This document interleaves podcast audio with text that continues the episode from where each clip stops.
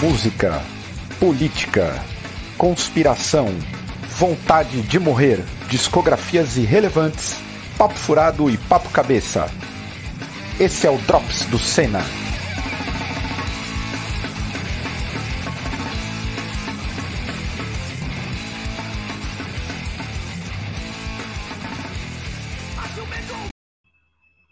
Fala pessoal, como é que vocês estão? Espero que todos estejam bem. Começando mais um Drops, Drops de número 70 aí. Para quem não me conhece, sou o Caio, eu que sempre estou aqui com esta belíssima cara na frente da, das câmeras, falando com essas, esses corações que adoram música pesada, principalmente do que for nacional.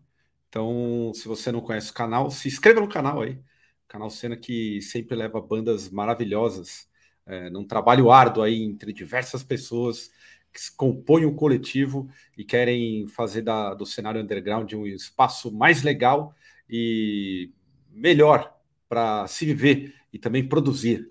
Uh, se você quiser também ser um apoiador do canal aí, por favor, uh, apoie a gente financeiramente. Na descrição do vídeo, uh, você pode apoiar pelo Apoia-se, ou você pode se tornar um membro também no YouTube aí, que é o que muita gente tem feito.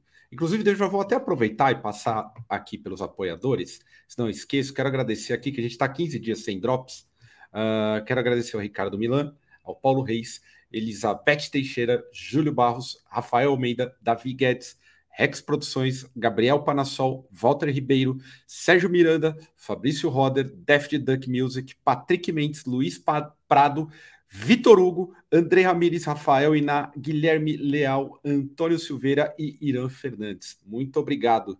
Seja como essa rapa toda aí e colabore financeiramente com o canal que nos ajuda para um caralho. Deixa eu chamar o pessoal da mesa aqui.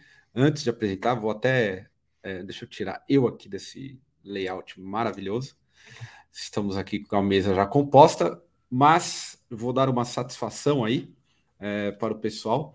Nós não tivemos programa no final de semana passado uh, em respeito uh, e luto pelo falecimento do nosso amigo Lori do Rebellion. Foi uma grande perda para a gente. A gente, por incrível que pareça, nos últimos dois anos estivemos muito próximos. De verdade, participei de algum, algumas coisas com o Lori. Uh, toquei duas vezes com ele esse ano. É, eles gravaram o Senna, é, que vai para o ar no, no começo do mês que vem.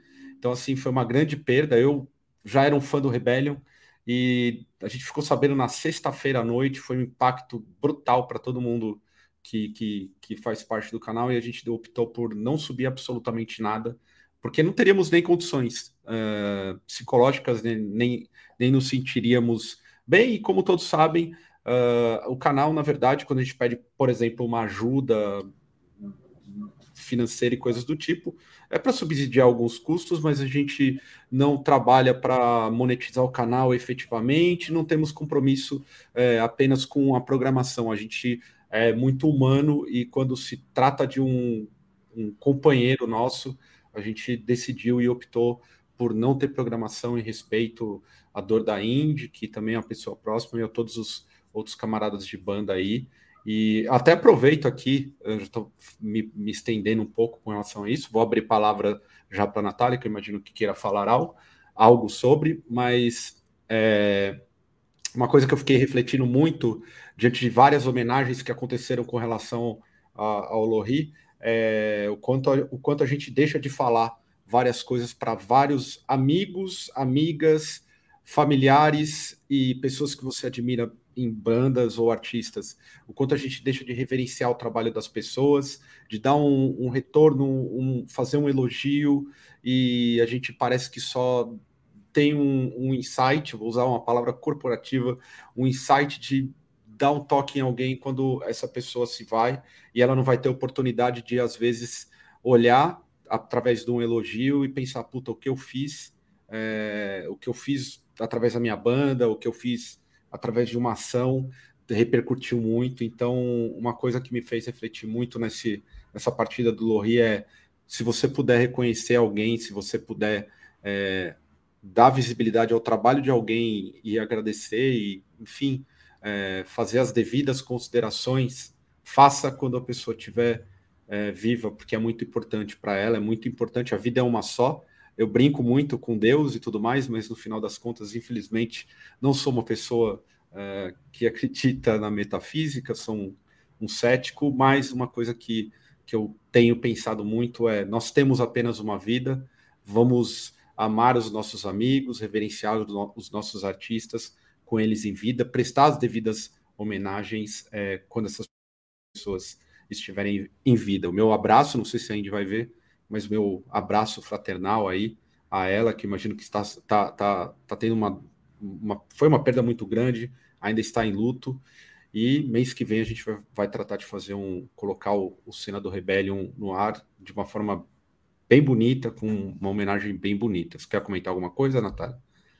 É só complementar que não necessariamente também é, a, a morte pode ser da, da pessoa física, assim, mas o encerramento né, de, de projetos, de bandas, de coletivos, que de certa forma são uma morte né, dentro do, do, do nosso circuito, dentro da nossa cena. É, a gente vive num. É, Posso dizer que a, a nossa cena é até um pouco cruel em, em cobranças é, exacerbadas, tem pouco, pouco diálogo que visa, visam ter a, a educação, reeducação das pessoas, o aprendizado, além dessa, dessa questão do, de é, enxergar né, as qualidades do, do outro é, a gente cobra muito uns dos outros e pouco apoia efetivamente no aspecto de. Às, às vezes é só uma palavra amiga, um elogio mesmo, já vai fazer é, a pessoa se, sentir que o, o trabalho dela fez tem algum sentido, vale alguma coisa, não é só algo que uma perda de tempo, né? Como, é, a gente aqui costuma brincar que a gente tem uma vida dedicada ao nada, né? Nesse circuito da, da música extrema e tal, mas não é, eu não, me recuso a, a, acreditar que seja ao nada. Eu acho que é, se alguma pessoa se identificou com uma música ou então se sentiu acolhida junto com, com o Drops, mesmo aqui no canal Cena, com o conteúdo que a gente produz, com alguma coisa, a gente fez a, a diferença para alguém, assim, é, às vezes é importante para a gente mesmo também as nossas pessoas e as pessoas que a gente conhece e as pessoas que a gente não conhece, mas que a gente admira o trabalho, é, verbalizar isso, né? A gente só é o que eu sempre falo na internet, tudo que é ruim, tudo que é crítica, tudo que é, é clickbait está sempre viralizando e a, refer, a reverência aos bons trabalhos são sempre deixadas de lado. E aí, quando as pessoas partem, né? É, se essas mensagens tivessem sido levadas enquanto elas estavam vivas ou enquanto os projetos existiam e tudo mais, talvez tivesse feito uma diferença enorme para a vida daquela pessoa. E, e, é isso só que eu gostaria de complementar. Posso só fazer um adendo que eu acho que também faz muito jus a isso que vocês estão falando? Eu acho que a gente tem uma síndrome de não, não querer parecer emocionado com as pessoas as pessoas elas querem uhum. fingir o tempo inteiro que elas são duronas e que elas não precisam dos outros e que o projeto delas é melhor, ou ah, eu não vou puxar assunto com essa pessoa porque ela deve ser mala ou algo do tipo, e você acaba deixando de lado uma oportunidade de elogiar um trabalho que no fundo você gosta pra caramba, só que você fica ali fazendo a cena de que você é mala, de que ah, eu não vou pagar pau para ninguém, sendo que, velho, se você gosta, você tem que falar, né? Você, você às vezes está perdendo a oportunidade de dar esse feedback para a pessoa e de até ser amiga, né? De se aproximar das pessoas, tipo, porque você acha que existe uma barreira ali que às vezes nem você inventou na sua cabeça, né? Então, acho que a gente tem muito essa síndrome de achar que é, principalmente no underground, eu não vou pagar pau para ninguém, sabe? E não é isso, é você dar um retorno sincero. Ninguém precisa, não precisa babar o ovo de ninguém nem nada. É dar um retorno sincero e, e ser bacana com as pessoas, chegar e conversar. Eu acho que isso faz muita diferença sempre. É, se você não mora na cidade, mandar um inbox, se você vê a pessoa no final do show, ir lá e trocar uma ideia. Já vi várias pessoas trocando uma ideia, e esse é o diferencial do underground. Eu acho que é isso que faz a gente. É, pessoas de verdade, né? Ninguém é rockstar. Então, eu não tenho banda nem nada, mas eu fiz muitas amizades dessa forma. Foi chegando e conversando com as pessoas e dando esse feedback sincero, porque né, ninguém é melhor do que ninguém no final das contas. Eu queria só acrescentar também. É, eu falei isso recentemente num, num evento aqui em Fortaleza. É, aprendam a cuidar das pessoas que estão próximas a você. É, às vezes a gente percebe que existe algo errado e a gente acaba, acaba passando batido com relação a isso. Assim. Então, existe muita falta de cuidado no sentido não só da questão da valorização, como vocês estão colocando, mas também de, de saber como a pessoa está. Né? Então, é extremamente importante, mesmo sendo algo básico que eu estou falando, é, faz falta. Né? Então, é, existe toda uma questão de valorização, não só em cima dos projetos, daquilo que é feito, mas da pessoa em si. Né? Então, é necessário que, se é seu amigo próximo, se é uma pessoa ligada a você, não só na relação da música, então aprenda também a cuidar e a dar aquele toque quando você vê que a pessoa não tá legal, assim. Então, isso ajuda bastante, né? E reforça laços, assim, tal. Então, é, é essencial a gente reaprender o básico, né? Então, é isso, assim, que eu queria só acrescentar da fala de vocês. Valeu. É, então a gente é, fica aí, em breve teremos o, o Rebellion, o Senna. É, Lohri deixa um legado é, muito importante para a cena do metal extremo brasileiro. Três grandes trabalhos, eu estou colocando assim os três grandes trabalhos mesmo do Rebellion. É um legado, entanto, para uma banda é, do Brasil falando de metal extremo e levando a bandeira brasileira para fora. Acho muito importante sempre frisar o esforço que essas bandas, de certa forma, fazem e quando elas têm um reconhecimento é, no estrangeiro, é, é, algo muito importante porque é uma banda da América Latina furando um mercado extremamente monopolizado e que fica muito dentro das suas perspectivas regionais, que é Europa ou Estados Unidos. Então, Lohri e Rebellion deixam um grande legado. Então vamos seguir em frente agora aqui com esse Drops. É, primeiro, bom, deixa eu perguntar aqui, vou começar pela Sirlene, já que todos estão já devidamente apresentados de certa forma. Sir, o que, que você ouviu na semana? Cara, eu ouvi, vou até pegar aqui um cara, é um menino super jovem, que ele tem muita referência de Beast Boys, ele é branco também, faz rap, e ele se chama Joey Valence. E até os clipes, ele, acho que ele é da, do Reino Unido. Os clipes são bem parecidos com Beast Boys, ele faz muita referência, assim, eu acho que vocês vão curtir. Muito bom. Joey Valence, e assim, ele tá bombadaço lá fora. Ele começou o ano passado, tem tipo só single, não tem nenhum play completo. E ele vai abrir até show do Rage Against the Machine. Nossa, é muito bom o som, muito massa, vocês vão curtir. Joey Valence? Isso, Joey Valence. Irei muito bom. Moleque, molecão, assim, acho que ele deve ter uns 19 anos, 18 anos. Muito bom o som. Irei ouvir. Irei ouvir. Você vai curtir. E você, e você Vini, o que, que você ouviu de legal aí? Cara, eu ouvi duas bandas pesadíssimas essa semana. Uma, as duas são da Califórnia, né, no caso. Uma é a Zous, eu acho que é assim que pronuncia, né? Lançaram um álbum recente né? Eu peguei até a colinha aqui, né? No, no Ground to Give, o nome do, do álbum. E é interessante que a capa é a foto do, do Domingo Sangrento, do, dos períodos que vão anteceder a Revolução Russa. Né? Então é bem interessante a capa. Assim, eu vou atrás de olhar as letras direitinho. Eu escutei por alto, achei fantástico o som, brutalzão, assim, um death metalzão bem, bem abissal e tal. E a outra banda que eu escutei, eu acho que você já tinha falado, e eu nunca tinha parado para escutar, foi por causa do, das playlists do Hate 56, que é o Chibalba. Né? Ah, eu parei para escutar, eu parei para escutar o Chibalba, as capas são incríveis, aquele, aquele discurso latino-americano fantástico assim, tal. Cara, que banda absurda assim, tal. Então me debrucei nesses dois sons essa semana, recomendo. Muito, muito foda mesmo, assim, representa pra caralho, foda mesmo.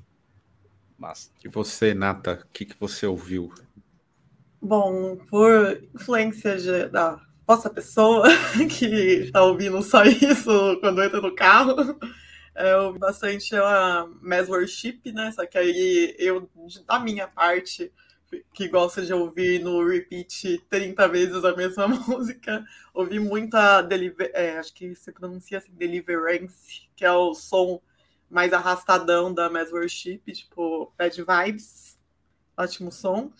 E ouvi também uma banda que o Marcelo, que é o batera nosso, indicou, que chama Hooded Minace, Minace, sei lá como fala, escreve H-O-D-E Minace, que é uma banda de Death Doom, acho que é da Finlândia, uma banda muito boa, pesada, assim, e tá servindo bastante de influência para composições. É, eu, vamos lá, eu ouvi Almir Sater, é verdade isso, viu, gente? Tá totalmente pantanalizado. Boa, boa. Belíssimo, aqui, belíssimo. Aqui na sala vai ter, eu vou, vou subir o elevador com um cavalo. Vou ter um cavalo para ir buscar pão ali no. Aliás, tem um monte de tem cavalo. Os, tem os pangaré que fica aqui. Aqui, aqui quem não sabe, São José dos Campos é, é. metade roça, metade cidade, né? Metade, aí tem, é, o, eu... tem os pangaré que ficam andando aí pela cidade. Ouvi, ouvi o Almir Sater, um, acho, o disco eu peguei o Pantanal, que é eu peguei meio que de uma ordem aleatória e até gerou uma reflexão, é, que é, é um debate que normalmente eu tenho com, com, com, amigos, o quanto a nossa música brasileira ela é deixada de lado e o quanto ela é infinitamente mais rica. Eu vou pegar o exemplo do Almir Sater, e não menosprezando, porque eu sei que os Estados Unidos têm a sua riqueza cultural também, em cima do blues, do country e tudo mais, mas quanto a gente paga pau de uma forma meio, meio não, col extremamente colonizada, quando a gente tem uma música regional aqui, eu vou colocar no papel, no, na figura do Almir Sater, mas tem o, o, Renato Teixeira e por aí vai, tem outros grandes violeiros que são incríveis, um disco musicalmente incrível, incrível, incrível. Inclusive, de teve tanto, show do Renato Teixeira aqui em São José, é, que ficou abarrotado abarrotado, assim, ele, tanto em ele poesia. Do interior, não é? É de Bananal. Ele é de é. Bananal. É assim, ouvi muito o, o Homer Sater e eu achei fantástico. Nunca tinha parado para ouvir de fato, nunca. E eu sou um cara que ouço samba eventualmente. Eu gosto muito de moda de viola mesmo, do, da, das antigas e tudo mais. E eu fiquei assim pensando, me gerou essa reflexão, né, ao ouvir o, Homer Sater, o quanto a gente é colonizado musicalmente. Também ouvi. Uh, ah, só um adendo, coisa... né? A gente foi na festa do Mineiro que teve aqui no Parque da Cidade, que é pertinho de casa, e a gente ficou para ver uma dupla caipira mesmo, que é o maluco, tipo, o violeiro, meu Deus, a gente ficou de boca aberta como que ele era bom, assim, ele era tipo o rifeiro do, dos violeiros. Aliás, era um violeiro, um violeiro que poderia sair de turnê com o Steve Vai, porque ele era muito virtuose, totalmente virtuose. É, ouvi também alguma coisa do Kendrick Lamar, acho que é o, o Tio Pimp e a Butterfly, e por incrível que pareça, depois de muitos anos, muitos anos, eu, por conta de um show que eu ouvi do Maryland F Fest, do Cavaleira, Conspiracy, peguei para ouvir o Arise e o Beneath the Remains do Sepultura. Muito tempo que eu não ouvia. Eu, eu fiquei com muita vontade de ir nesse show do Cavaleira. Eu já estava curado completamente de Sepultura, de, de Cavaleira, mas me deu uma saudade nostálgica. O do Roots? O do não, Roots? Então, eles vão vir com o show do Roots. É, mas eu queria ver do Arise e do Beneath the Remains. Sem brincadeira. Ah, esse aí acho que já rolou, né? Esse já rolou, aqui. É, no Maryland Fest desse ano, olha, eu fiquei assustado porque não tem mais o, o, o Mochilinha, e a banda parece que deu um grau de, de fato, assim. O Igor tocando muito bem, realmente eu fiquei um pouco assustado. E por último, também ouvi o Scarnium, bastante Scarnium, que está aí no ar desde ontem, no Senna, brutal, para variar. Eu sou muito fã do Scarnium, então fiquei nessa, nessa linha aí. Ou, aliás, ouça o trabalho do Scarnium por completo, porque a baita banda, baita banda, baita banda, de verdade. Agora vamos para, vamos começar a choradeira. Agora é o momento de, do mix de choradeira com ódio, né? Vamos para os temas políticos da semana, que tem, que, que eles são é, alguns, mas eles destrincham tantos outros. Vocês acompanharam a Cúpula das Américas aí? O, e aí a pergunta que eu quero fazer, e quero ver quem já começa. O Bolsonaro ele foi de joelhos, junto com o Paulo Guedes, ou ele foi como testa de ferro do trumpismo para bater de frente com os democratas? Alguém acompanhou? É uma, uma cúpula das Américas fracassada. Total. Total, ficou feio demais, né? Eles, eu acho que a Bolívia e mais outros oito países, né, Eles né, não quiseram ir por causa dos que foram excluídos. Excluíram isso, excluíram Venezuela, Nicarágua, Cuba, Cuba e é. aí decidiram muita gente não ir. Horrível. Por essa, os Estados Unidos não esperavam, né? Exatamente. Foi, foi inclusive uma, uma coisa muito, muito sintomática que, de certa forma, eu achei interessante a, a figura do próprio. Aí eu vou, vou cutucar, é, de certa forma, é, o Boric, muito, muito amigável junto do Biden, né? E o Boric que foi considerado aí, nossa, não pode falar mal do Boric porque o Boric é a nova esquerda e, e a, até agora a, a, tem se mostrado uma, uma outra figura. Aparentemente está bem a serviço, bem alinhado com os democratas. E o, o, Bolsonaro e o Paulo Guedes, é importante citar aqui o Paulo Guedes já. Paulo Guedes prometendo mundos e fundos aí para vender o Brasil não só lá, como em Davos também. Não sei se vocês acompanharam. Você acompanhou, Vini? Eu, eu acompanhei, não só acompanhei, como foi vergonhoso, realmente, né? A, a exclusão dos países para não fazer parte já não, não era para ter chamado de, de Américas, né? E foi essa grande reclamação, né, e tal.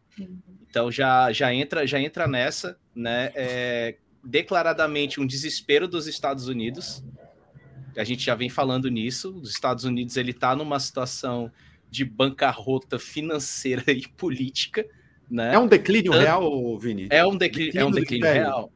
É um declínio real porque se retoma políticas de Guerra Fria, apesar de que existem vários sinais de que a Guerra Fria ela não ela não acabou tanto assim, né, por causa das consequências geopolíticas e tal, mas é um retorno de políticas de Guerra Fria, né? Você tem uma uma China em crescimento, né, que ela não para, né, e as relações comerciais dela também não param, então você tem uma uma perda de espaço dos Estados Unidos e a fala do Bolsonaro é a fala de sempre é a mesma fala decorada em todos os discursos que ele fez internacionalmente, assim. Então, a, o alinhamento dele com o Biden é o mesmo alinhamento do Trump, e aí a gente está vendo o real Biden, que todo mundo avisou, né? Que é aquele meme do avião soltando o míssil, mas o avião com as corzinhas de pauta LGBTQI, né? Aquela coisa toda e tal, e a gente está vendo aquilo que já foi avisado, né? Então, não foi só um desastre, mas demonstra, assim, um, um desespero dos Estados Unidos e aquele retorno de controle a, da América Latina que eles tinham anteriormente, né? Então essa, mais essa forte, né? Vem mais forte. Exato, vem mais vem, forte. Vem mais pesado. É, Porque agora pesado. a gente, a gente também está combalido aí nessa história toda, né? A gente vai com peso mais leve de todos, diferente da cúpula lá de 94. E só complementando aqui, que eles, eles haviam excluído é, Venezuela, Cuba e Nicarágua, mas daí tanto México, Bolívia, Honduras, Guatemala e El Salvador é, se solidarizaram e também não foram à cúpula por conta da exclusão dos outros três países, né? Ou seja... Eu queria, queria fazer um adendo aqui também que eu que eu acho, acho um pouco sintomático, assim, que a, a, obviamente que o, o Bolsonaro ele negou as questões de desmatamento e tudo mais, só que, e, aliás, ele elogiou o Biden, viu, gente? Não foi fazer frente pelo trumpismo, não, ele foi lá elogiar o Biden. É, mas ele bateu bastante na tecla da, da Amazônia, porque ó, os Estados Unidos e o, os outros países imperialistas assim, estão pesando bastante na questão da Amazônia. E aí fica aquela questão, né? Tipo, já tem, já, já vive uma realidade de biopirataria, né? Das nossas riquezas naturais, tipo, um monte de indústria farmacêutica é, pegando plantas, é, compostos que só tem aqui na Amazônia e patenteando para lá, né? é, o, o porquê que estão batendo tanto nessa questão da Amazônia, tipo, ok, aumentou o desmatamento, o Bolsonaro mente pra caramba, falando que, que não tá tendo, blá blá blá, que, tá, que protege a, as riquezas naturais do país, blá blá blá, mas eu achei mais uma vez é, sintomático ficarem batendo tanto na questão da Amazônia. Isso parece que estão de olho de querer internacionalizar a floresta, tipo, tirar do Brasil. É a ideia, né? Essa é, é a ideia. A proposta, a, a, a, apesar de a gente vai entrar até na, na, a seguir no, no, numa outra pauta que tem uma relação com a venda do Brasil. Se fosse verdade, de fato, o que o Bolsonaro fala, que a Amazônia é brasileira, é, eu, eu realmente louvaria é, é, a, a, a, proteção que ele faz, né? Que ele não, não, de acordo com o que ele fala, que ele é um vagabundo entreguista, um, falso, um falso patriota, não tem nada de patriota, um nacionalista vagabundo, nem nacionalista é, mas enfim, é, ele, quando ele fala de que a Amazônia é do Brasil e, e, e o que acontecer na Amazônia é de cuidado nosso, se fosse uma verdade, todo mundo ia estar tá ok, né? O problema é que a gente está numa sinuca de bico e é. é, é, é... Eu, eu, vi um recentemente um debate sobre a Amazônia, um debate sério, não um debate da, da Amazônia mística, né? Vamos preservar a Amazônia de uma forma mística e vem alguém e faz uma dança, pulmão do mundo, tudo aquilo que a gente já sabe, né? É, que é uma visão uma visão boba, infantil até. Mas assim, é, a ideia da preservação da Amazônia, além de a fomentar as ONGs que. que eu estou até com um livro que eu estou para começar a ler, as ONGs que existem já na Amazônia, é, que fazem biopirataria também, que captam o dinheiro do Estado brasileiro, que também é um ponto. É, tem também uma questão de cota de carbono, cara que eu tava ainda eu precisava sentar para ver, que é basicamente assim: você mantém a Amazônia do jeito que é, para os países que já desenvolvidos continuarem é, produzindo em larga escala, afetando todo o meio ambiente lá, mas você compra uma, uma cota de carbono, você sequestra o desenvolvimento de outro país em troca de um, de um câmbio assim. Tipo, aqui eu continuo produzindo, só que vocês mantêm aí. E obviamente que não estou colocando em termos de, olha, vamos é, destruir, vamos, vamos é, fazer o que estão fazendo agora com a Amazônia, que eu acho que não é desenvolvimento algum, né? Você fazer queimados para plantar soja e colocar gado, isso não é desenvolvimento nenhum. Uhum. Então, assim. Ó, vale aqui o, o comentário do Paulo Pontes, que concorda 100%, até porque a Amazônia peruana, é. colombiana e equatoriana já é meio dos, dos Estados Unidos faz muito tempo. Então, e... acredito que estão tá tendo essa movimentação para tirar esse território da gente. Né? E já tem, tem um ponto assim que, na verdade, a Amazônia ela já é.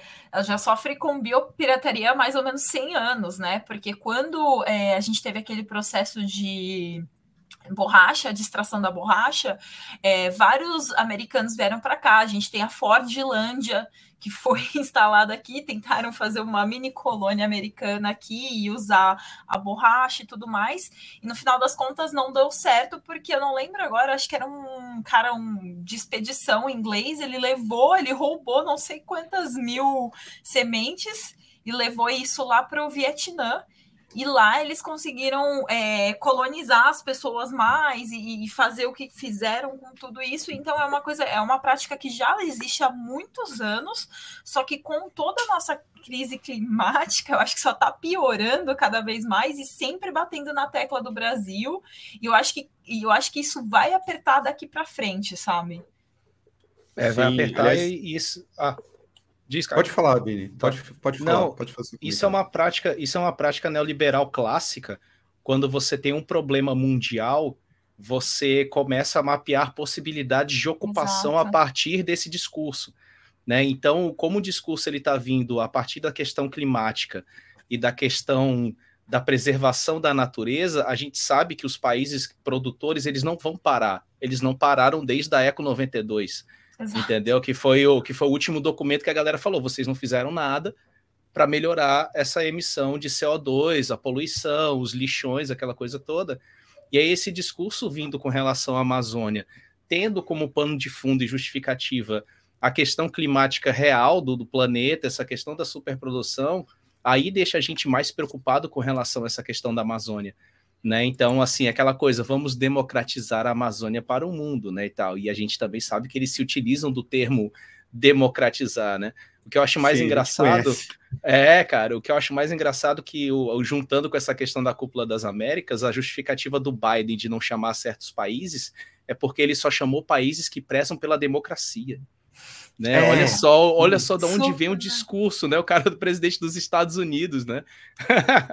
Aliás, eu tava, até, é, eu tava até comentando com, com, com um colega nosso em comum sobre o quanto, o quanto a ideia da democracia liberal pelo resto do mundo ela se representa, na verdade, um perigo, né? E um retrocesso. E é muito curioso que há anos atrás, muito acho que em 2012, eu conversava com um amigo meu e ele tinha uma opinião. A gente, ele, ele talvez eu não, não, não era tão politizado como, como hoje, né? Ainda tinha algumas fantasias. E eu lembro do comentário dele falando assim, ele questionava a, a, a democracia. Será que ela é uma uma ferramenta de desenvolver um país, porque existem outros lugares que têm ditaduras que elas conseguem é, se desenvolver. E na época eu fiz aquele discurso pró-democracia, e antes de qualquer coisa, não estou falando que eu sou contra a democracia, tá, gente? É óbvio que eu sou. É, ele é contra a democracia, democracia burguesa, né? né? Como, como, como, um bom comunista, antes que venha alguém falar que comunista não gosta de democracia, ah, nós defendemos a democracia. Mas na configuração atual, que essa democracia é defendida pelos Estados Unidos, é fato que é só retrocesso. Primeiro, porque não, não se trata de democracia alguma, o povo não tem poder porra nenhuma. E outra que é, ela é uma democracia completamente cerceada de acordo com os interesses deles. Antes de. Você quer, é, pode, pode comentar, Cira. E só, um, só uma última confirmada, né? Isso também, de acordo com o que está rolando na cúpula, é um discurso que já está sendo amplamente, sempre foi, mas é só para reforçar cada vez mais o medo deles com a China. Então, assim, eles estão vendo. É, a China é uma grande potência, vai tomar o lugar deles de império brevemente, e eles precisam bater de frente com isso e usar o termo de: olha, não somos, não é mais o Ocidente que é o dono da bola. Então a gente precisa demonizar. Começou com a China, não está rolando muito, aí eles estão partindo para a Rússia agora, com toda a russofobia, etc. Então, assim, eles precisam bater nesse discurso de que o que importa é a democracia, só que que democracia, né? É a democracia burguesa ou é a democracia do povo, né? Aliás, você deu um exemplo de, da Rússia, um, uma breve, breve parênteses, já estão mudando o discurso no mundo inteiro, porque a derrota da Ucrânia é iminente e os Estados Unidos já diz que eles não têm nada com isso, que foi um erro do Zelensky. É a maior demonstração de canalice e de quantos, como os Estados Unidos usam os outros países para os seus interesses, depois largam eles a própria sorte. É, podem notar, hoje já teve um, um editorial da Folha falando disso, que o Biden repreendeu o Zelensky, tinha um no, no New York Times, enfim, estamos caminhando para mais uma farsa que ficou. Só não viu essa farsa relacionada a que, que gerou a russofobia, que foi um movimento geral no mundo de que a Rússia é o pior dos cenários do mundo, só não viu quem não quis. Inclusive, Aqui no Brasil funciona ainda. Não, eu, eu fiquei, eu, de toda essa história da, de Rússia, Ucrânia e tal, o que eu fiquei mais chocada foi ver elementos da esquerda defendendo exército nazista ucraniano, gente. Isso daí, é. para mim, foi. Aliás, até né? para pular, eu vou pegar esse gancho até. É, o livro que eu, que eu comentei é esse aqui, chama Imperialismo, Ambi Ambientalismo e ONGs na Amazônia, Nazira Kameli. É um trabalho de pós-doc da Nazira Kameli, tá aqui, ó. Não comecei a ler, recebi faz uma semana e meia. Vou começar a ler uma indicação muito boa, aparentemente, que fala do problema da Amazônia e das ONGs. Enfim, uh, vamos lá. Fala aí, entrega, né? Aí eu quero. Estava já comentando com meu amigo Vini aqui antes, durante a tarde. A Eletrobras foi finalmente privatizada por 100 bilhões de reais.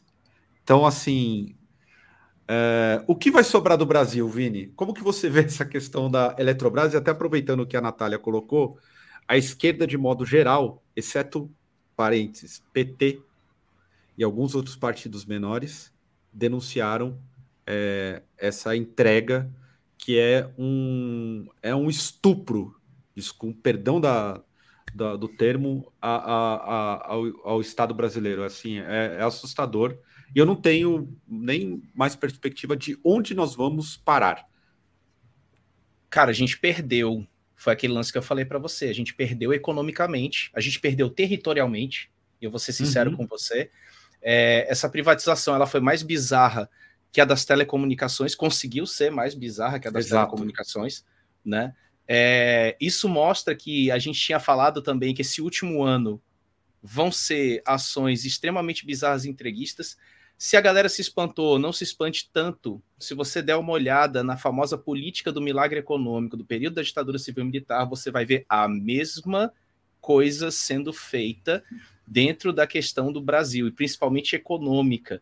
Né? Você vender por esse preço é você poder agora fazer uma propaganda dizendo que o caixa do Brasil agora teve um fôlego. Né? Você sabe que a longo prazo a, a conta de luz, ou seja, a nossa produção de energia, né, ela foi entregue. Principal, a principal, né? Então o que, que acontece? Quando a gente começa a perceber isso a curto prazo, você não consegue vislumbrar os defeitos, você consegue vislumbrar isso a longo prazo. E aí o grande problema vem exatamente no que isso abre precedente para uma privatização efetiva da Petrobras, que é uma coisa que já uhum. vem sendo dita há muito tempo, né? E aí você tem a entrega total daquilo que é produzido no Brasil. E aí vem a maior contradição que as pessoas não conseguem enxergar. Se fala de patriotismo, de orgulho do território, das riquezas que o Brasil produz, e elas estão sendo vendidas. Não, né? E é o, o, o absurdo, né? Não, o absurdo maior para mim é que vou até pegar o número certinho. Beleza, foi vendido aí por, por 100 bilhões, mas o que não o que não fica claro nos jornais aí, no Jornal Nacional da Vida, é que nos três primeiros meses, um trimestre, é, eles tiveram a receita líquida de 9,1 bilhões, ou seja, 12% acima do período anterior, é, nesse ano, né, do que em 2021. Ou seja, a Eletrobras está tá dando lucro como nunca. Em três meses deu isso daqui, esse valor de 9,1 bilhões. E foi vendida só por 100, é, 100 bilhões. Então, ou seja, é um valor muito. É só fazer. É uma conta simples de divisão, né? Que 100 bilhões, quanto, quanto tempo que isso daqui, quem comprou vai ter Aliás, lucro, pro, né? foi para um fundo canadense e de Singapura. Uhum. É, é, isso que é, é, é, assim, o pessoal reclama tanto do Estado, né? É um fundo, se não me engano, estatal que eu, o que o pessoal não percebe, até antes da Cir comentar, o pessoal não, não, não consegue perceber é que essa entrega da, da Eletrobras, aí, tomara que não aconteça da Petrobras, é literalmente empacar o país para se desenvolver futuramente. Olha eu falando igual o Ciro Gomes aí, ó. É, é literalmente uma trava. É uma trava. Eu não li o livro do Ciro Gomes, já quero dizer. Ele, inclusive, eu procurei para ver se ele tinha se pronunciado. Ele se pronunciou sobre, pelo menos uma ele se fez, ele fez. Mas assim, o setor elétrico de energia, energia, vou falar de energia, sendo privatizado é uma trava para o país. É Nós tiro no pé. é um tiro no pé, assim. É tiro, um tiro no, no, pé. pé. É tiro no pé. E assim, é. ó, por exemplo, eu tava, tava vendo aqui, né, o valor. Hoje, a Eletrobras, ela vende a energia a 65 reais por mil quilowatt. As empresas privadas cobram 250 mil, 250, desculpa, a cada mil quilowatts. Olha a diferença de valor. Então, assim, vai vir para o nosso bolso. Já falei isso aí da outra vez que a gente conversou disso. Vai onerar o consumidor e vai onerar as grandes indústrias, etc. Isso aí vai só cooperar cada vez mais para a gente perder mais emprego, porque a indústria vai embora, que a gente sabe que ainda existe um resto de indústria, porque, né, infelizmente, a gente perdeu muito e é uma coisa que, né, a gente gostaria que acontecesse, que as elites em algum momento se mexessem para que isso não acontecesse, né? Porque eles também vão perder e não vai acontecer. Então, assim, é, é uma coisa muito séria. Não é só a conta de luz que vai aumentar e fuder nosso bolso e que vai fazer diferença. A gente vai perder emprego com isso. A gente vai perder é, eficiência de produção. É, alguém falou aqui do, sobre a liberação do FGTS, mas foi um valor mínimo, assim, foi 6 bilhões só que foi dos recursos do FGTS, um, tipo, falou, acho que deram mais ênfase sobre é, a questão da liberação do FGTS para investimento no, na Eletrobras do que quem efetivamente comprou a maior parte, que foram essas empresas que o Caio mencionou aí. E é, outra coisa que é importante a gente ressaltar, né? É que vai ter a, a cobrança do, dos lucros e dividendos e tal que vão ser pagas para os acionistas vão ser pagas em dólar, né? E aí, como a gente já tem dos acionistas da Petrobras e tal, que, que são em dólar, né? Isso vai ter um impacto tipo muito rápido no, no, no aumento das tarifas. Né? Todo mundo vai pagar outra... tudo muito caro. É, e tem outra também. É, essa venda não fez nem cosquinha no mercado financeiro. Uhum. O mais bizarro foi isso aí, cara. Foi uma. Uhum. Cara, como a gente tá falando, foi uma venda brutal da produção brasileira e não fez nenhuma diferença no mercado financeiro em termos de bolsa de valores. Assim, foi um. Foi um é porque, assim, quando você gera uma especulação para venda você tem toda aquela propaganda, aquela discussão para você aquecer o mercado, como foi nas telecomunicações no período Fernando Henrique Cardoso, aqueles debates. Eu lembro do Fantástico dizendo: ah, mas daqui a 20 anos vai ter celular sendo vendido no, no, na farmácia, né? E meu pai ria daquilo ali em casa, né? Então, assim, você não teve esse fuá, como a gente chama aqui, para venda da Eletrobras. Tanto que se você chegar amanhã para alguém e falar, ei, cara, tu viu que a Eletrobras ela foi vendida, tem gente que vai falar, sério? Mas não ia ser. Quando...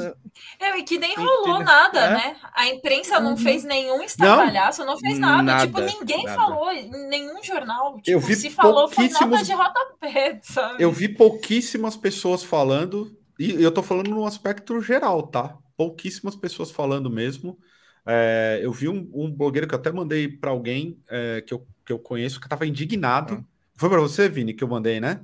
Cara, indignado, indignado. Foi um dos poucos que eu olhei e falei, puta, esse tá representando a minha indignação, porque isso é um, é um crime, é um crime brutal, assim, do tipo ah, você entregar do jeito que, que, que foi entregue um, um setor chave, chave para qualquer país. Não se faz país. isso. Não se Não faz, faz isso. o que fizeram. Vale aqui o adendo do comentário do Patrick Mendes, que o Guedes ainda usou como medida eleitoreira para subsidiar o diesel. Houve muitas irregularidades nessa venda, como sabemos. Como será feito para reparar a, re... Eu, a aliás, né? Até aproveitar aqui que eu estou vendo que tem um, uma pergunta é, recorrente, e aproveitando até. Primeiro, eu, eu queria fazer um, um pequeno desabafo com relação a todo esse processo brasileiro, que para mim começa lá nove anos atrás é, a partir das, do, das jornadas de 2013, que hoje, no meu entendimento, no meu entendimento, eu posso estar errado, foi um movimento que começou espontâneo e depois ele virou, se transformou em uma outra coisa. E se você pegar o restante do mundo, as revoluções coloridas, para mim é parte de daquilo que chama hoje de guerra híbrida. É, é muito curioso que os setores principais de oposição, que seria uma esquerda, é, nesses últimos nove anos principalmente depois do golpe consumado, não questionam absolutamente nada. É, são, uhum. A galera fica apenas presa a pautas meramente morais. Eu nem vou, nem vou levantar de novo o problema do identitarismo. Eles ficam paralisados nessas questões, completamente paralisados. É, eu não sei se propositalmente ou não. Os sindicatos perderam muita força. A CUT também não faz, faz muito pouco a reforma do, trabalhista é. foi a última. É, foi, foi entregue assim. Né? Para quem tem um mínimo de. de para quem faz um debate sério sobre a realidade que vive, olhar para esses últimos nove anos é assustador. É assustador, assim. Como foi um, um roubo de futuro é, brutal, mas brutalíssimo. Brutalíssimo, assim.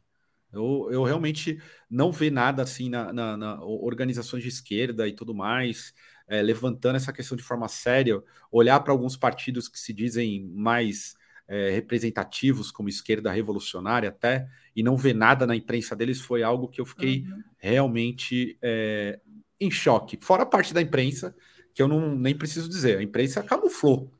E como não, sempre, a... quem denuncia é o PT. Uhum. É, então, o, né? aproveitando né? aqui fazer o gancho que o Natanael, eu não, não sei de quem ele é partidário, mas ele está fazendo essa pergunta insistivamente aí, né? É, quem que ah, o mercado Ciro, prefere? Se é a elite brasileira, Lula ou Ciro, qual a diferença entre Meirelles e Paulo Guedes?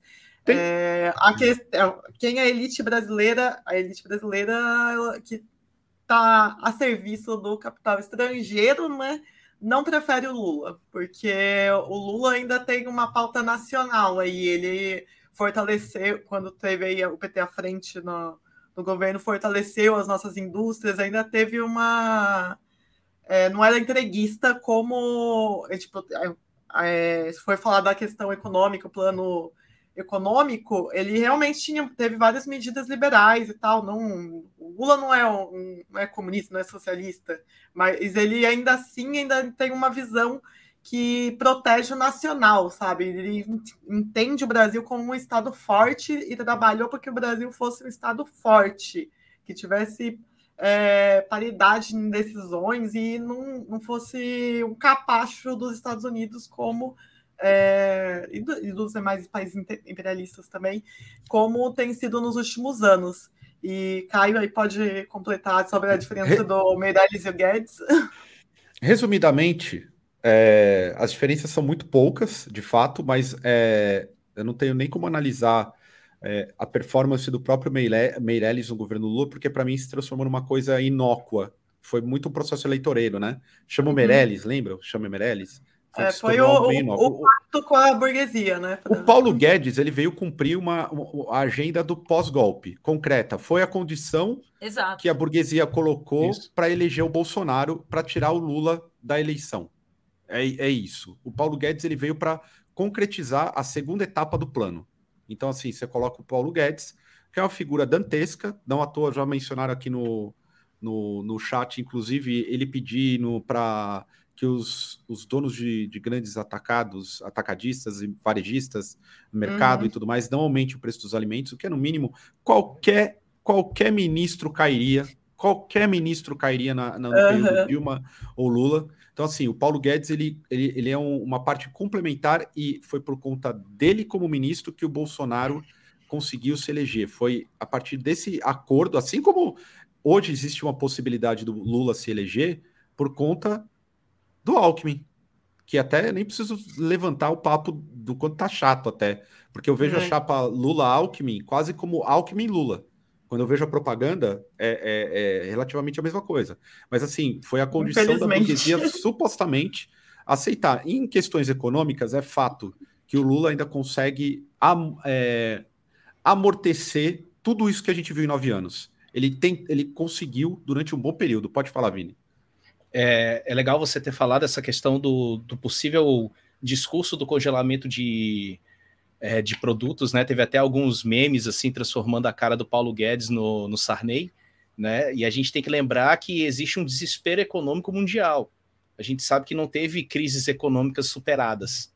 Né? Existem um acúmulo de crises econômicas e você não teve um, um fôlego novo em termos de economia mundial. Isso é fato. Se você vê crises geopolíticas, como por exemplo a Ucrânia, você consegue perceber isso.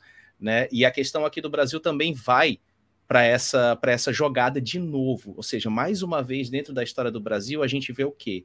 Um impasse entre os donos do mercado e o Estado brasileiro.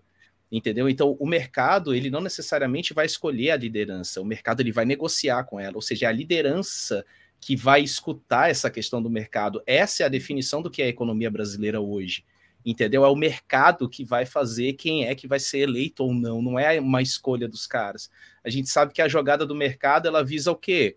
Visa a produção deles mesmos, de um monopólio, entendeu? De um grupo pequeno, né? Então, quando você vê o discurso do Paulo Guedes atual, naquela coisa de Chicago Boy literal, é aquilo ali mesmo, né? A gente fica até embasbacado, assim, pô, como é que o cara ainda tá fazendo esse tipo de discurso ainda e tal? Mas ele foi colocado lá para isso. Ele teve, uhum. ele tem que garantir isso. Né? Se você vê os ministros que saíram do governo Bolsonaro, todos eles, aqueles que falavam de boiada passar, de discurso ABC, cara, eles estavam lá para fazer aquela função entendeu? Era para isso que eles foram colocados nesses cargos, entendeu? Então a gente sabe que existe uma pressão do mercado, né? Então a gente está vendo mais uma vez, infelizmente, na história do Brasil, e aí eu ressalto para vocês que façam uma releitura da história do Brasil, o nosso processo político ele sempre foi baseado em conflitos entre elites e decisões entre elites. E a Exato. gente, infelizmente, se acha como povo só pelo poder de voto, a gente vive numa democracia. Não, cara, a gente, infelizmente, ainda está como espectador né, de um embate que está acima da gente, uhum. né, economicamente, socialmente falando, e esse embate ele está acontecendo de novo. Entendeu? O voto então, é só a ponta, há... a voto é só a ponta do iceberg, né? Do que está rolando. Não, não há democracia em governo da burguesia, né? Aliás, eu, eu queria fazer, colocar essa pergunta que eu achei ela bem é, legal, assim, ó, do Rodrigo S. aqui com o desmonte da indústria nacional, que base industrial o Lula vai fortalecer se eleito? Porque hum, a, gente está é tá perdendo tudo, né? É difícil, eu acho muito porque... difícil essa reversão, tá? Eu também acho, eu acho quase impossível, porque assim, o Brasil era um dos, um dos países mais industrializados, né? Pelo menos do Ocidente. É, os Estados Unidos já tinha perdido muito a sua posição, já faz muitos anos, e o Brasil ainda tentou segurar por muito tempo o seu parque industrial, mas a gente está perdendo muitas indústrias, inclusive as multinacionais também estão indo embora do Brasil. Eu acho muito difícil a gente ter uma outra indústria forte e conseguir reerguer isso, porque é, teria que criar várias outras políticas de incentivo, e aí a gente hoje tem também um grande problema que tem também quem trabalha com importação. É difícil equilibrar hoje esses pratos. A gente tem, como já falou agora da, Petro, da Petrobras, não, da Eletrobras, a gente tem um problema que os setores que são chave, que são importantes, também a gente está perdendo, então não tem como usar alguma moeda de troca para incentivar essas indústrias e tudo mais. É, vai ser muito complicado a gente conseguir ter a pujança que já teve um dia dentro desses setores produtivos. É complicado. Por isso que a, o projeto do Fazendão ele vem forte, porque o fazendão você não precisa é, criar é, capacitação, você não precisa criar parque tecnológico, você não precisa uhum. fazer grandes investimentos, nem é, educação, pilares de né? educação importantes, nada disso é importante. O fazendão você toca e ele vai embora. Né? Uhum. E aí você importa a tecnologia do que você pode automatizar. Você Exato. não produz tecnologia local, você usa tecno... você paga para outro país para usar a tecnologia deles, o know-how e os. Na verdade, você não transfere tecnologia, né? Não, é, não há uma transferência. Você não tem uma base é, de, de, que foi a abertura que a China fez nos inícios dos Isso. anos 90, que tudo bem, eles jogaram é, mais de 500 milhões de trabalhadores no mercado mundial, né, para produzir com, com, com, a mão de obra no valor muito, muito pequeno, mas assim, o, o, o, de certa forma, eles fizeram um trabalho de cooptar a tecnologia que eles estavam ali é, produzindo, que eram pertencentes, pertencentes a outros países, né? E a partir daí eles conseguiram fazer um, um, movimento de ter as suas próprias indústrias, as suas próprias marcas, marcas que eu quero dizer, é, você ter novas indústrias nacionais mesmo, chinesas, não apenas um ponto de, de terceirização de mão de obra. Isso. Então, assim, teve transferência de tecnologia, coisa que no Brasil é uma das críticas que eu tenho ao governo Lula, não teve, inclusive. Não teve, não muito, teve. Muito, e... Pode falar, Inclu Não, inclusive no governo Lula, o grande problema é que houve, não houve essa troca de, de, de tecnologia e houve mais incentivos do que deveria para essa burguesia, porque ele queria tentar conciliar com essa burguesia o tempo inteiro. no final das uhum. contas, a gente viu o que aconteceu. Esse foi um dos problemas também, né? Tem uma pergunta aqui. Eu quero só elogiar aqui a foto do Antônio Carlos Lima Gomes, que tá já no estilo metal pantanal. pantanalizado. Mas ele Não, fez mas... um comentário muito bom aqui sobre falando que existe uma linha de raciocínio da economia que está apontando que o Brasil vai ser uma grande plantation, né, com a população vivendo apenas de comércio e uma economia dependente de baixo valor agregado. Exato. E na sequência aqui o Rodrigo S fora o é, desinvestimento progressivo da produção científica nas universidades, sem ciência não há tecnologia, não há indústria. E isso é culpa também, assim, eu trabalhei muito tempo com industriais, mega industriais de um setor. E assim, eles viviam reclamando que ah, a gente está perdendo para os importados e não sei o quê. Só que assim, grande parte disso é culpa deles também. Que não investiram também em tecnologia, eles só lucraram é, não quiseram também dar um retorno para o país, eles simplesmente só pensaram no próprio bolso. Então, assim, os caras eles vão perder dinheiro, vão se fuder, vão fechar e vai botar a gente na rua, né? Esse é o grande problema. É, mas é, é, bom lembrar que, que esses comentários também a gente tem que definir que nós somos um território colonizado. E uhum. se mantém dessa forma. E se mantém dessa forma se a gente for levar em conta. A gente sempre fala do. Cara, eu, ve... eu lembrava minha mãe, anos 90, isso aqui, cara. Não, o Brasil é o país do futuro. O Brasil é o país do futuro, mas a gente é emperrado sobre essa questão do desenvolvimento por causa do potencial do sul da América. Entendeu? Então você sempre vai ter tentativas de golpe, você sempre vai ter é, esses fascismos e protofascismos dentro das questões políticas, porque, cara, isso acaba mexendo né, com um, processo que já vem de muito tempo de domínio da terra.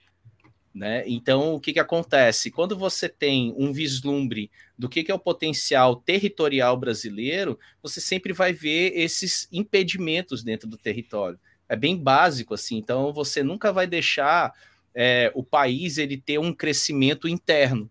Você não vai ver isso, assim. Você sempre vai ter uns momentos de corte, né? Os investimentos em educação sendo cortados durante 20 anos né, uma, uma reforma do ensino médio que destrói tudo aquilo que é feito desde os anos 80 em termos de, de desenvolvimento educacional. Então você tem esses impedimentos, esses retornos, né? Se fala em congelamento de preço, a gente está voltando do Sarney para trás. É, em termos de, de política, em termos de discurso. Olha só para onde é que a gente voltou, cara. Você uhum. vê, você sai na rua, vê gente pedindo dinheiro no sinal, a galera morrendo de fome. Isso era o cenário brasileiro no governo Sarney. Entendeu? Exatamente. Que era o, o, tudo, o tudo pelo social que era o, o, o jargão dele no, nos outdoors e as pessoas morrendo de fome na rua. Galera morrendo e, e do FHC também, né? Que eu, eu, lembro, eu lembro muito bem que quando tava, mesmo com a implantação do plano real aí, que a galera exalta tanto, era uma época bem difícil, bem. Enfim. E Olha que gente... E eu acho que a gente tá pior ainda, na real. É, pior ainda do que essa época. Eu, eu acho que não. Acho que não. acho tá que, indo, eu, né? eu, eu, acho que nós não estamos pior. A gente está no momento que acabou o momento atual, né? É, a gente tem um, um ano eleitoral, um, um ano pós-pandemia, né? Pós, modo de dizer. Ainda há muitas incertezas, a China não está produzindo tão bem, tem a questão do conflito da Ucrânia, tudo isso também pegou o governo atual uhum. meio de supetão, né? Então, assim, a gente tem vários, várias paradas acontecendo, e até para a gente já. Ó, eu queria primeiramente agradecer a mesa, porque nós conseguimos fazer um, um debate, exceto o Vini, a Cir que, que, e a Nata aí. Eu, eu me, coloco, me coloco uma pessoa limitada nesse assunto, porque não, não, não tenho mais o hábito de, de, de debater tanto, mas a gente coloca o, o debate em um nível de acordo com as nossas limitações, um nível um pouco mais sério, pelo menos. Pelo menos mais sério, né? Que eu acho que é importante para não ser emocionado. A galera meio que se emociona nesse assunto. Só fizeram uma pergunta aqui que eu queria responder sobre é, a classe trabalhadora desmobilizada. Eu acho que tem ah. vários fatores. A, a desindustrialização é um fator muito certeiro nessa Achei. desmobilização da classe trabalhadora. Porque a, a classe trabalhadora ela, ela se mobiliza nos, nos, espaços que, de convivência, né? Então, assim, você tem a luta contra o patrão dentro de uma planta de fábrica e tudo mais. Quando você tem uma, uma, uma escalada de desindustrialização, esses espaços deixam de existir. É muito diferente, por exemplo, e eu vou colocar onde a classe trabalhadora se organiza. Organiza em espaço de trabalho, tá, gente? É, num call center, tá? Onde existem milhares de trabalhadores, por exemplo. No call center é um, é um esquema de vigilância e monitoração Nossa, que é. praticamente impede qualquer tipo de coletivização. de, de, de convívio mesmo. Você não é, tem. Pa então... Pausa de. Eles dividem a sua pausa de meia hora em uma pausa de 15 minutos, duas de cinco, Sim. e tipo, você não consegue nem ir no banheiro. Você não tem. Diferente da, da época das grandes mobiliza mobilizações grevistas, que foi até onde teve origem no, do, do próprio PT, é, você tinha espaços de convivência. Hoje esses espaços foram diluídos. É, os trabalhadores estão extremamente é, colocados em outra, ou, ou, em outra maneira e também os grandes mecanismos e meios de comunicação é, conseguem colocar o trabalhador numa escala de alienação muito maior do, do que da época, mas muito maior. Tu queria falar, Ciro? Eu queria só complementar que tem um fator muito importante aí, que é a perda da relevância dos sindicatos depois da reforma trabalhista. Uhum. É, a reforma trabalhista ela tirou a obrigatoriedade do, da pessoa se filiar a um sindicato, né, estar dentro de um sindicato, e os sindicatos perderam muito dentro disso.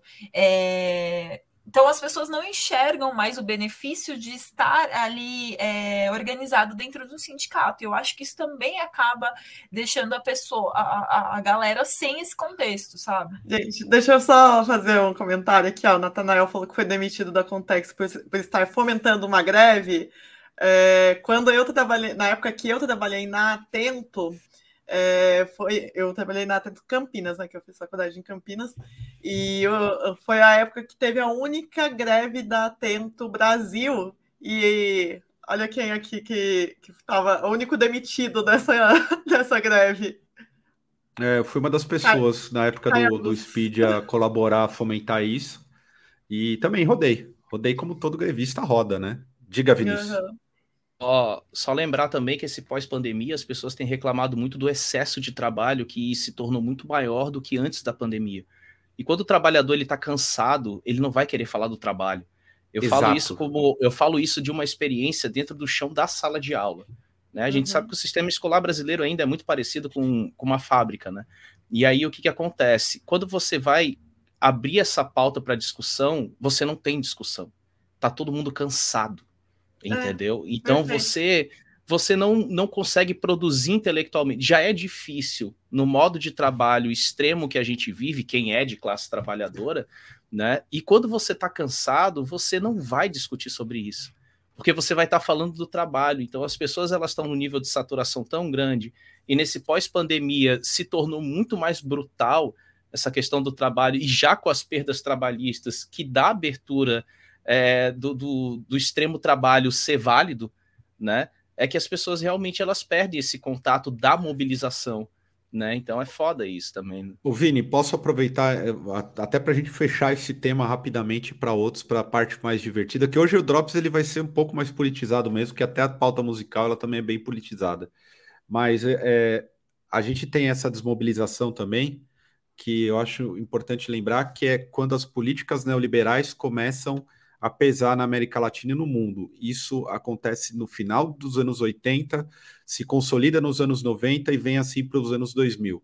A partir da, das políticas neoliberais é, implementadas e aprofundadas nos países periféricos, a desmobilização da classe trabalhadora é enorme, porque ela é ainda mais, é, como eu posso dizer, com, uh, espoliada. Vou usar uma palavra bonita acadêmica. Ela está super espoliada. Então, o, que eu, o, Vini, o exemplo que o Vini deu de estar tá cansado de falar é isso mesmo. O camarada sai 6 horas da manhã, é, pega um busão lotado, chega no trabalho e é um trabalho merda, um trabalho muito merda. Ele sai às 6 horas, normalmente, pega um busão, chega em casa às 8 horas da noite, aí, tá to, aí junta todo, toda a família dentro da casa, tá certo? Todo mundo tá estressado dentro da casa, porque todo mundo, ou problema na escola, ou problema não sei o que, não sei o que lá. O cara tem é, vamos lá, três horas para de descanso. Ele não tem descanso, ele não quer falar sobre greve, ele não quer falar sobre é, se encontrar com os outros colegas de trabalho para mudar alguma coisa. Ele está cansado. Isso é fruto das políticas neoliberais implementadas ao redor do mundo até hoje. Não é uma questão muito, ela, muito É importante pensar isso também, porque o trabalhador ele tem uma qualidade de vida muito ruim, né?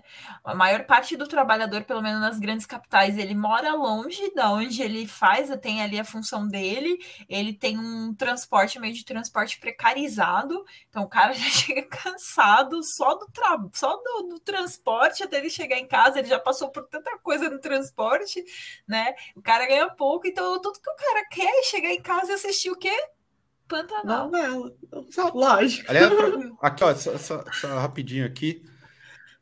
Peraí. Ai, é... O que, que você. Caio, o que, que você acha da proposta da Sofia Manzano de trabalho de 30 horas semanais?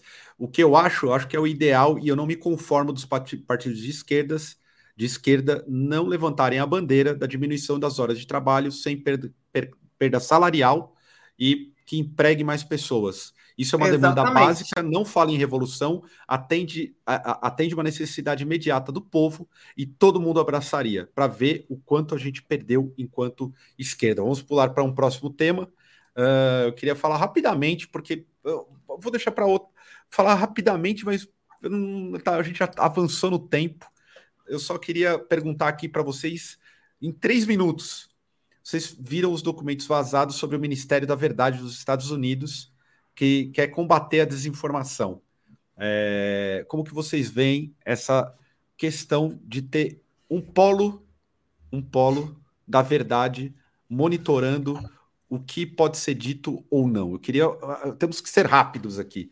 Três minutos. Bom, eu vou dizer que acho um absurdo, porque quem é que define o que, é verdade e o que não é verdade? Isso aí é só mais um controle da informação, controle da, do controle de massas, basicamente, né? E quem é o maior propagador de fake news aí é, é exatamente os Estados, próprios Estados Unidos. Então, esse Ministério da Verdade aí, a lá 1984, vai ser só mais um, é, uma forma de é, concretizar a fake news, né? Para trazer a fake news como a, a, verdade absoluta de uma coisa que é, é eles mesmos, tipo, vão ter, é o controle da informação, basicamente. É uma ditadura mais mais soft, avançada, né? Isso. Censura. e... Censura. Vamos lá, rápido. Os Estados Unidos não têm moral para falar que é contra fake news, velho. Entendeu? Outra coisa interessante façam a ligação. Desde o Obama, o Twitter começou a ser utilizado como plataforma de campanha presidencial. Essa decisão ela foi feita dias depois da questão da compra do Twitter pelo Elon Musk. Uhum. Beleza? Então, o que, que acontece? O que a gente vê com esse Ministério da Verdade nos Estados Unidos é o liberalismo político norte-americano comendo o próprio braço. Entendeu? Ou seja, o próprio Estado estadunidense perdeu o controle daquilo que ele tinha, que era a informação. Né? Tirem pelo Snowden, tirem pelo Assange. Uhum. Entendeu? Cadê o Assange? Pois é. Né? Então, é. então vocês começam a entender como é que funciona, cara. Ou seja, a crise é, até mesmo representativa nos Estados Unidos, ela está fazendo com que o Estado norte-americano, o símbolo da águia careca e da grande democracia, comece a tomar medidas ditatoriais explícitas, porque ele nunca deixou de ser ditatorial, mas essa é explícita. Olha como é que é a nossa democracia. A gente já faz isso já tem um tempinho, mas agora vocês estão sabendo porque a gente precisa publicar. Então, essa Cara, é, é, é isso. E a propaganda assim deles é tão perfeita que a galera não consegue entender isso. Uhum. Não consegue entender. Eles conseguem reverter a situação, jogar para qualquer outro país, mas eles não, né? De jeito nenhum. Eu vou colocar um. E, eu posso finalizar uma coisinha que eu esqueci de falar? É, e acho problemático também a esquerda não defender a liberdade de expressão, gente. Por mais que as pessoas falem as besteiras, as burradas que elas falem, elas têm o direito de serem burras. É, Para a galera que se diz de esquerda, aí, a própria Rosa Luxemburgo sempre colocou que é um dos princípios básicos da esquerda defender a liberdade de expressão, mesmo que não importa que o outro está dizendo algo que eu discordo veementemente. A gente tem que derrubar é, essas afirmações no, é no diálogo, nas ações, e não na, não na censura, porque a censura sempre vai acabar caindo para o nosso lado. Aliás, eu vou aproveitar é, sobre essa. Te... Eu não gosto do termo fake news mais, apesar de ter ficado já, já entrado para o folclore do dia a dia, né? É, é vou, a, a, minha contribuição é, sobre esse tema. Primeiro, o Vini pontuou muito bem a questão de Snowden, uhum. que revelou o, a NSA, que ele já tinha colocado a questão que nós estamos frente à maior ditadura de todos os tempos ele já tinha colocado, e olha que a, internet ela conseguiu ampliar os espaços democráticos, né? Mesmo sendo, sendo um monopólio privado, né? Então a gente tem os meios, os meios, até os próprios meios em que a internet corre, ela não, não, se tornou um, não um monopólio privado, mas ali tem um, um grupo que, que controla. Todavia, a gente ainda tem esse espaço, um espaço democrático. E o Snowden já falava sobre as outras plataformas, ele revelou a NSA, que veio dos, no governo democrata. O ato patriota, lá atrás, a gente vai, vai remontar a 2001, né? 2001, ato patriota, que, que para os Estados Unidos já, já, já limou toda, toda a liberdade, né? que eles tanto, tanto colocam a privacidade dos cidadãos norte-americanos, e com o tempo foi se aperfeiçoando com as redes sociais, se expandiu para o resto do mundo, veio o, o, o Snowden e colocou esse problema. O, quem vazou uma série de documentos também e deflagrou isso foi o Assange. Aliás, libertem Assange, a gente sabe é. que ele é o inimigo declarado dos Estados Unidos. E algo que eu acho importante sobre fake news, até para concluir, é, e eu, até é o motivo que eu sempre falo aqui, mesmo tomando pancada de vocês que me comparam, inclusive, a amigo do Monark, que eu acho o Monark terrivelmente ruim, terrivelmente ruim. Não, é, ele é péssimo, até para defender aquilo que ele acredita. É, eu continuo um defensor da liberdade de expressão restrita por conta do Snowden, inclusive. Quando o Snowden deflagrou toda esse, esse, essa questão de controle da informação, ali eu já vi um problema. E eu participei de um seminário em 2018 com o Sakamoto, com a dona da agência Alupa, e era um debate sobre democracia e algoritmos. E ali eu lembro que eu me coloquei contra a, a, a regulação tanto do Estado, tanto do Estado é, fazendo o controle da informação, porque o debate central era a desinformação, quanto da, de uma empresa privada que era a figura da Lupa. A Lupa, essa agência de checagem que tanto aparece eventualmente, a gente tem inúmeras agências de fact-checking agora, né? Que é um nome bonito. Mas, na verdade, é, é muito problemático isso.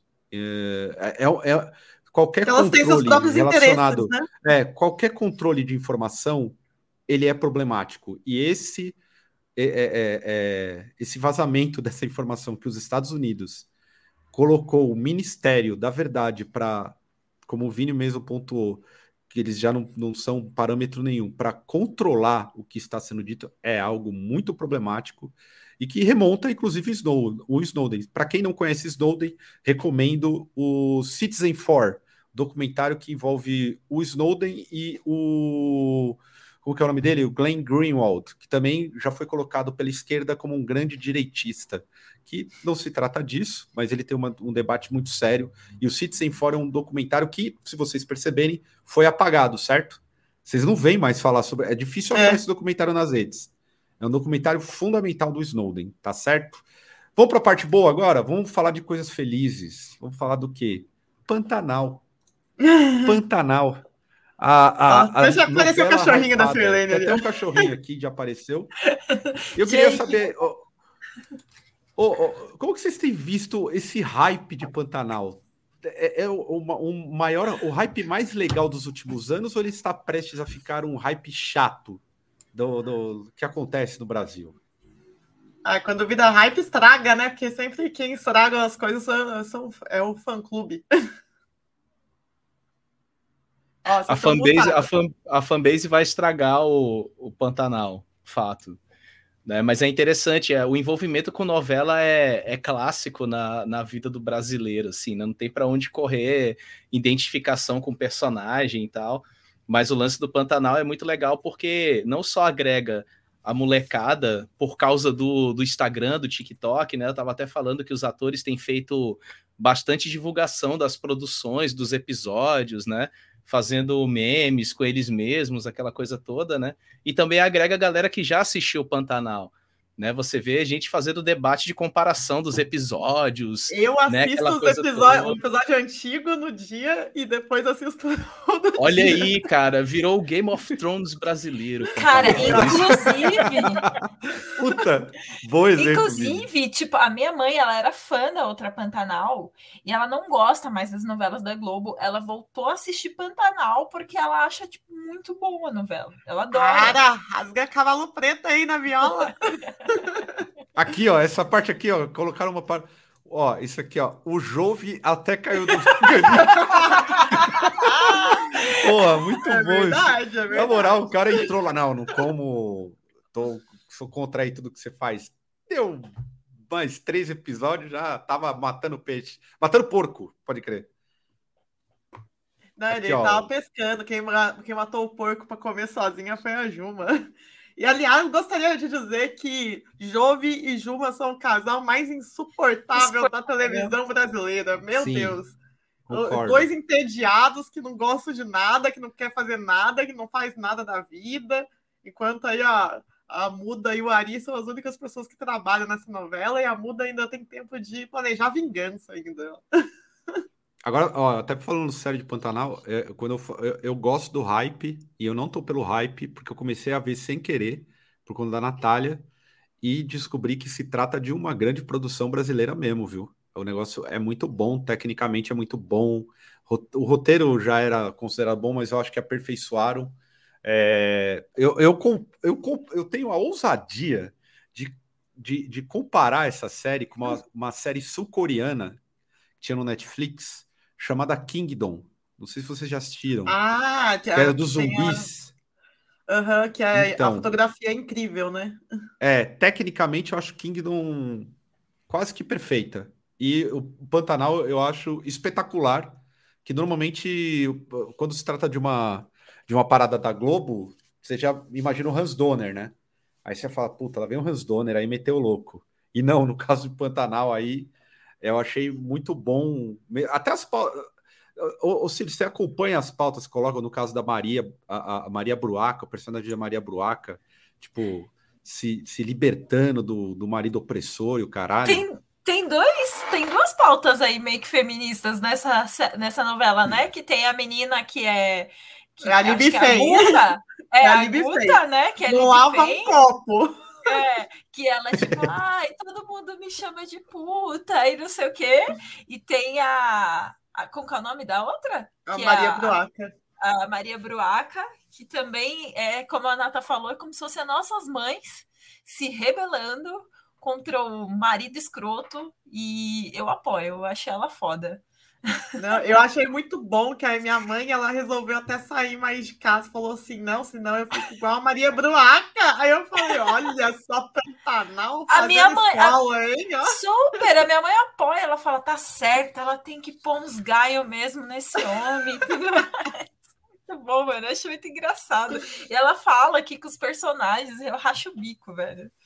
Mas meu personagem favorito é o Tibério. Então, eles inseriram, de certa forma, no debate do imaginário brasileiro, imaginário da- das famílias, porque assim, galera, eu sei que muita gente aqui não, não, não vê, né? Eu tô vendo no chat, tem gente que não vê. Mas eu, eu sempre me pauto. A televisão brasileira, a Globo, no caso, ela é infinitamente maior do que é, as redes sociais e até Netflix ainda. Então ela atinge outras camadas populares mesmo, assim.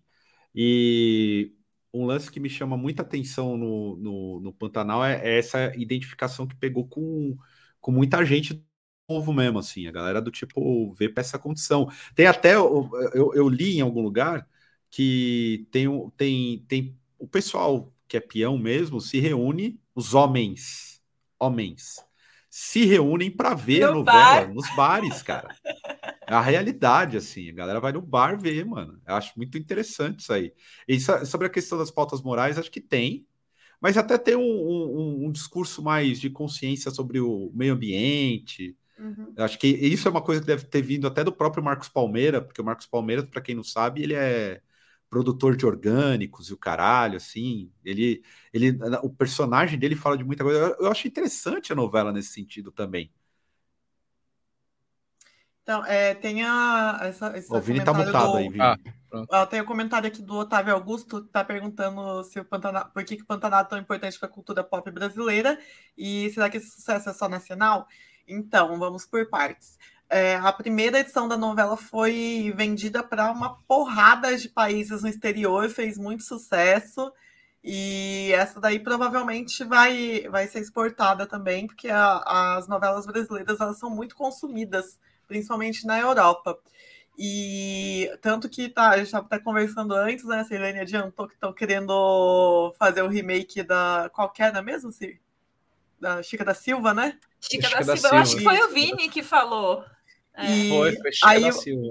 E por que, que é tão importante para a cultura pop brasileira? Porque essa novela conseguiu atingir a faixa etária dos mais jovens, coisa que a. Uh, as novelas anteriores não conseguiam há muito tempo, assim. Acho que a última que fez tanto sucesso com os jovens é, foi com a, aquela lá que tinha a Carminha. A Carminha, Avenida Brasil. Avenida Brasil. Amo! A melhor, Aí, a melhor protagonista de todas, amo, a melhor vilã da, da face da Terra. E aí o Pantanal tá com um índice de audiência muito alta junto com os jovens. Então, teve alguma identificação, teve esse, tem todo esse trabalho que o Vini mencionou de redes sociais, TikTok principalmente, que tenha é, prendido aí a juventude brasileira a se tornar noveleira. É, e é, é, boa. E até um e até e é legal que é um termômetro para todo mundo em termos de análise social, assim o porquê Sim. desse tipo de novela está sendo muito bem vista e quista pelas pessoas, né? E é uma coisa que a própria a, o próprio roteiro da Globo foge à condução de uma novela. Porque quando você populariza certos personagens, eles precisam manter esses personagens na trama para que as pessoas continuem a assistir. Né? Então você tem personagens que eram provavelmente apagados ali, que apareciam de vez em quando, e você começa Cara, a ver mais a participação. Mas essa novela eu tava falando pro Caio. O, quem tá fazendo é o neto do Benedito Rui Barbosa, ele tá mu muito fiel à, à primeira edição. Ele tava mantendo todo o roteiro. E, e é ai, teve o lance também, até o próprio Fantástico fez a matéria que o, os atores lá, que o Jesuíta e a Alanis, que fazem o, o Jovi e a Juma, eles viraram um casal de verdade, né? Aproveitar que estamos no Dia dos Namorados. E você viu que a Alanis, ela fez uma denúncia também de uma queimada? Esses dias, ela estava nas gravações, na pausa das gravações, e ela viu uma super queimada e ela foi lá e fez uma denúncia. Ah, caralho. É, ela fez uma denúncia. Ela falou: puta, velho, tem uma. tá rolando aqui um crime ambiental e tudo mais. Eu vi esses dias isso. Vini, personagem predileto aí. Se é a que Juma, você assiste. A Juma é a representação da resistência. É isso. Gosto da Juma, gosto da mística em volta da personagem. Enfim, é, é para mim é central. Vou ser bem sincero, assim, tal. Tá? Precisam explorar mais termos de. Por, ah, por mais que minha mãe me chamava, quando eu era criança, minha mãe me chamava de Juma, que ela falava que eu virava onça, né? E tanto quando eu comecei a namorar com o Caio, ela falou pro Caio que, eu, que ele domou a onça no feitiço. Pior, pior, ô Vini, temos a melhor e o pior personagem. Cara, a pior personagem eu não tenho assim como definir para vocês, cara, porque quando eu converso com a minha mãe sobre a novela, é, é, muito legal isso, porque a minha relação com o Pantanal é quando eu converso com a minha mãe nos domingos, ela faz a narrativa de tudo. Então ela fala de todo mundo assim e tal. Então o vislumbre dela é tão grande com relação à novela, de falar que é muito maravilhoso e tal, que você não tem, você não tem como medir a, digamos assim, o termômetro dos personagens, assim, eu acho isso incrível, cara, eu fico maravilhado quando ela fala, assim, ela fala de todo mundo, fala insistentemente, então, assim, eu acho que não tem como, cara. Não tem como você chegar assim e falar, ah, eu não gosto desse, assim. Acho que todo mundo tem uma parcela muito bacana, assim, tá? É popzão mesmo, assim, o negócio. Muito, muito. Natália. Gente, pelo amor seu de Deus. melhor personagem. A, a melhor é o Tibério, que o Tibério é boa praça, firmeza, ajuda todo mundo, todo mundo gosta dele. Até a muda que não gostava dele agora tá se encantando pelas graças de Tibério. E pior personagem aí é a Guta, meu Deus do céu. Ela é a representação da Lib Fein, aquelas minas que eu olho e falo, nunca lavou um copo na vida, tá aí falando um monte de besteira. E aí, na hora de, de, de executar as coisas, aí manda a mãe fazer. Ah, pelo amor de Deus. A Guta, eu acho ela. E eu não, eu não acho a atriz muito boa também. Até o Jove, que eu acho insuportável, eu acho ele um bom ator, porque ele consegue me despertar raiva. Então isso quer dizer que ele é um bom ator. Ele consegue interpretar muito bem o, o jovem confuso. Sir, melhor personagem. É o que tem o pacto com o capeta. Trindade. Eu não sei o nome dele. É, Trindade. esse aí é o filho é o do me- Homer Sater, ele. É, esse é o melhor de todos. Ele é gato, ele tem pacto com Satanás, ele afronta todo mundo e ele tem o povo. O povo É. está com ele. Então, o povo está com, com o cramulhão. o povo está com o caminhão. E, E o o pior, pior? é o Jove, né? É o Jove, É cara. insuportável. Insuportável. Já fizeram um meme que a gente já comentou, que era o Woody com, com o, o negocinho que voa lá. Eu até esqueci o nome, Drone. o drone. Cara, ele é o, ele é o Woody, velho. Ele é muito chato, não troca as palavras, toda hora é a mesma coisa. Cara chato, sério, me irrita. Ele, ele me impede de assistir a novela mesmo por causa dele, porque eu começo a assistir, sei lá, 10 minutos com ele, eu já paro. Eu falo, ah, não quero mais. Desligo. Chato demais. Meu- O meu pior, eu tô assino embaixo o Jove, acho ele. Mas concordo que justamente por despertar ódio, é, ele se torna um- um- uma boa parada. Ele representa tudo aquilo que eu odeio, odeio, mas assim, ó, coloquem um odeio gigante. Das garrafais. odeio pessoas iguais ao Jove. Eu odeio, odeio, assim. Eu, eu, no papel do Zé- Leôncio ali, eu já tinha mandado amarrar o pé dele, batido, batido na lomba do cavalo e falar assim: arrasta essa merda. Joga pras piranhas essa bosta aí.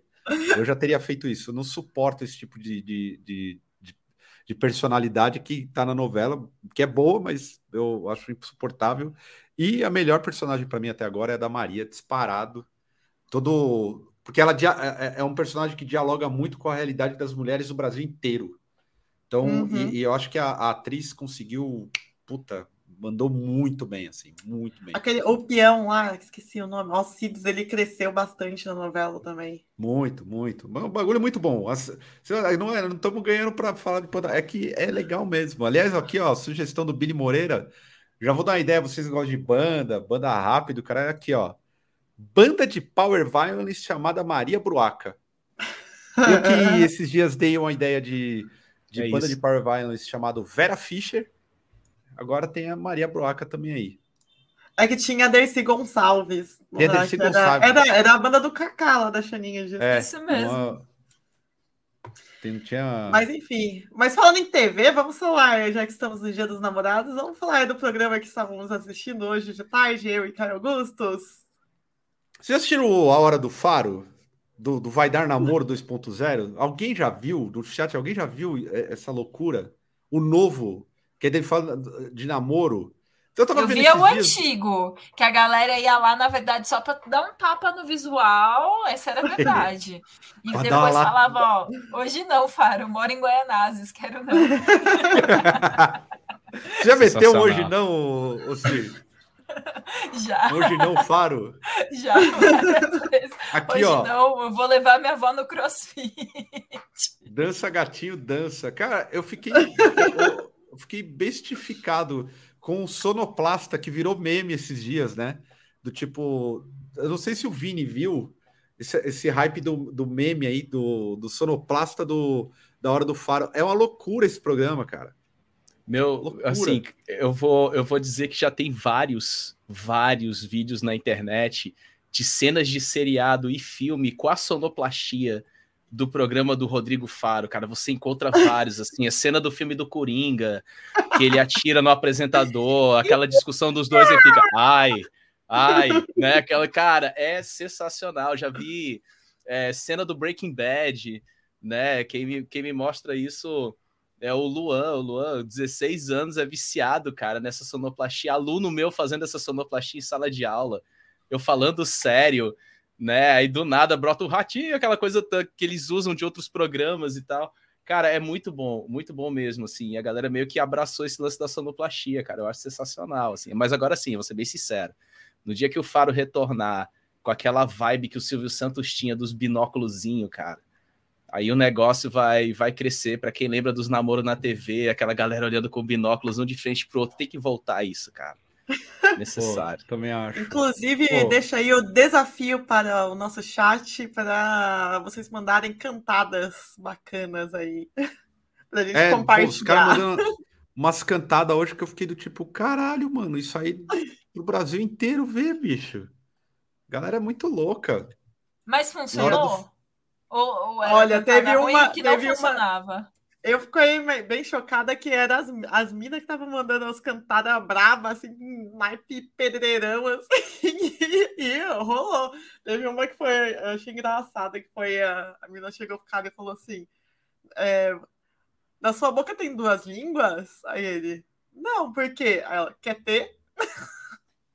Ó- olha o nível. Aí, ó, e teve, aí, teve, meteu.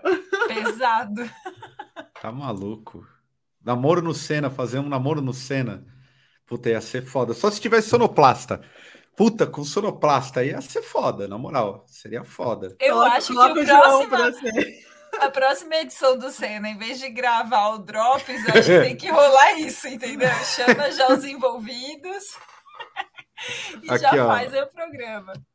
Alguém já. Mina, seu pai é pedreiro, alguém já, já, já recebeu. Eu, eu. O cara tem que ter coragem de mandar essa aí. Cadê? Teve outra daqui, cadê? Tem que ser só muito tá audacioso, né? perguntando do Flamengo, mano. Não vamos falar Não, mano, vale isso. a piada de quinta série do Jacinto Pinto. É, Grande então. piada de quinta série. Não cai. Não, Não vamos cai. cair. Cadê, gente? Teve outra. Aqui, Ai, ó. Ah, esse aqui, ó. Mina, você é padeira, porque seu, seu pai é um sonho. boa! Aí eu. É, é tipo. Eu, eu fico besta. Aliás, vocês citaram o programa do Mion. O progra- O programa do Mion é tipo chacrinha turbinado com LSD, né? Tava vendo à tarde. É, é uma É loucura tipo o bagulho. Uma loucura. Aliás, eles, eles pegaram a ideia do, do, do Didi Mocó do, do extintor de incêndio e colocaram um boneco gigante de extintor de incêndio que chega no calouro e expulsa do palco, mano. É tipo loucura. No programa do Mion à tarde, Sir. Mas assim, eu recomendo vocês procurarem um programa regional aqui, clássico, chamado Clube do Brega. Ah, eu assisti. Ah, É um já do- é o D'Angelo lá. É um dos programas mais caóticos da TV, cara. É caótico demais. Assim, se tem, se tem um pouco do Mion, cara, com um speedzão no, no Clube do Brega, você tem um LSD, você tem uma porrada de coisa misturada ali. É muito bom, recomendo. Demais. Ó, essa, essa aqui foi pesada, hein, ó. Você já teve aula de canto? Não? Então vamos ali no canto que te dou uma aula. Caralho. Essa daí. Essa É. roupa ficaria muito bem jogada no chão. Acho que era do meu quarto. ai, É uma ai. doideira. Agora eu vou pular do, do Faro e voltar de um tema que a gente não conseguiu falar, deveria ter falado na, como não teve programa semana passada. Passar rapidamente sobre o Tororó da Anitta, né? É, Vocês ficaram por dentro disso aí, porque eu- isso vai gerar. Será que vai, vai sair uma CPI dos sertanejos mostrando o quanto essa galera capta recurso público e depois fala que quem capta é só esquerdista? Não, e enquanto também a, eles ficaram falando da Lei Rouanet, e daí eles fizeram shows com, tipo, cinco vezes mais que o teto da Lei Rouanet, sabe? E a Lei Uhum. Rouanet, tipo, ela- você é obrigada a dar algum retorno, tem fiscalização e tudo mais. Isso daí é o caixa 2, né? É desvio, simplesmente desvio das, das prefeituras, né? Não a Lei Rouanet, os outros lá, o, o que os sertanejos fizeram. E eu achei eu- engraçado. Não, eu ia falar, eu achei engraçado porque foram os fãs da Anitta que começaram a revirar tudo, né? Depois Então, que falaram mal dela.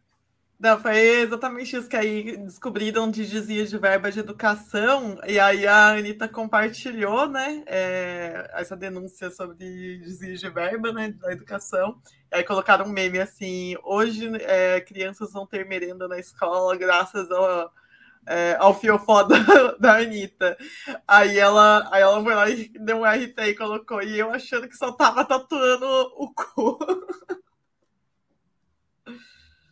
E Muito assim, bom, a- a galera revirou mesmo, né? E é, e é importante a gente sempre refletir, cara. Você vê o sertanejo, aí junta com o agro. Aí você junta aquelas grandes feiras populares de agro em cidades do interior, cara. É um negócio gigantesco, assim, tal. E é, e é mais bizarro que, que Bolsonaro agora tem um padrão de, de chorar na frente de uma selfie de câmera é, para pedir desculpa, né, cara? Uhum. Porque o o Tcherere Tchetchê lá chorou na frente do celular e tal, não sei o que, tô repetindo, mas, cara, essa galera capta dinheiro e não é só de desvio, não, é edital também. Essa galera tem uma rede de contatos é, relacionados a construções de edital de incentivo estadual e municipal muito grande, cara. Essa galera sempre tá fazendo mega eventos e por aí vai, cara. Então, e outra coisa, é, não é só o cachê do cara, a galera tem que levar em conta que é toda uma estrutura é, geral, assim. Então tem muita gente que fala, ah, mas é o cachê, é só para o cachê né, do, do, Gustavo Lima, ou sei lá, qualquer outro cara e tal. E a gente sabe que não é, existe um custo muito maior aí. Ou seja, o rombo do desvio ele, ele ainda pode ser triplicado aí facilmente, né? Vocês acham que é, isso tem, tem alguma possibilidade de, de de virar alguma coisa maior ou vai ser só um burburinho que é, afetou parcialmente a imagem desses sertanejos e depois a gente vai ser obrigado a ouvir que o setor da cultura ele é dominado pelos mais esquerdistas que roubam dinheiro, blá blá blá blá blá blá. Vocês acham que isso aí vai, vai dar um limite ou não? Vamos continuar nessa festa de desvio de dinheiro público?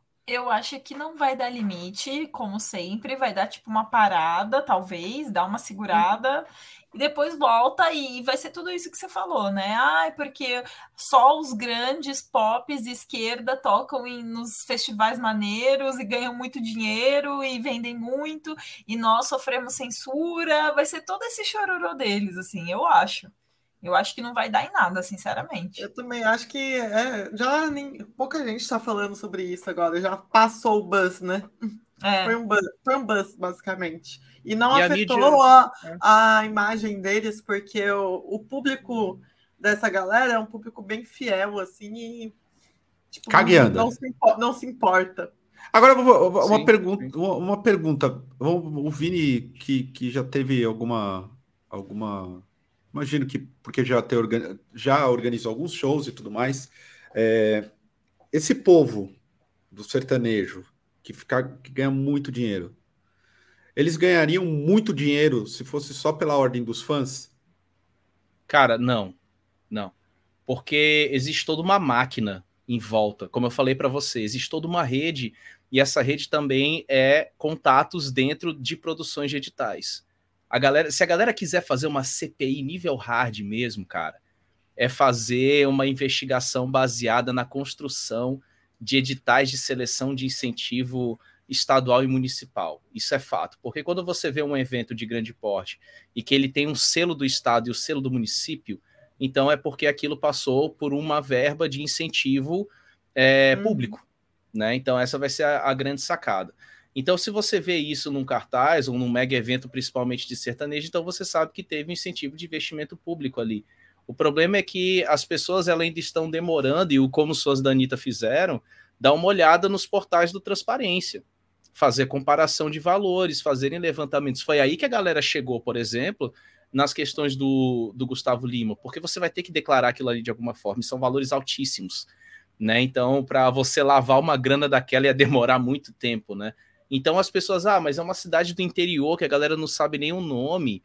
Então ninguém vai atrás de olhar em portais de transparência ou coisa parecida, entendeu? Então é uma coisa muito importante a ser ressaltada, assim, a ficar ligado mesmo, desconfiar e tal. Eu cheguei, eu cheguei a ver alguns compartilhamentos que a, acho que a Maria Mendonça, né, que faleceu recentemente, ela já estava fazendo esse tipo de denúncia quando ela era viva, porque ela queria fazer shows de graça, né?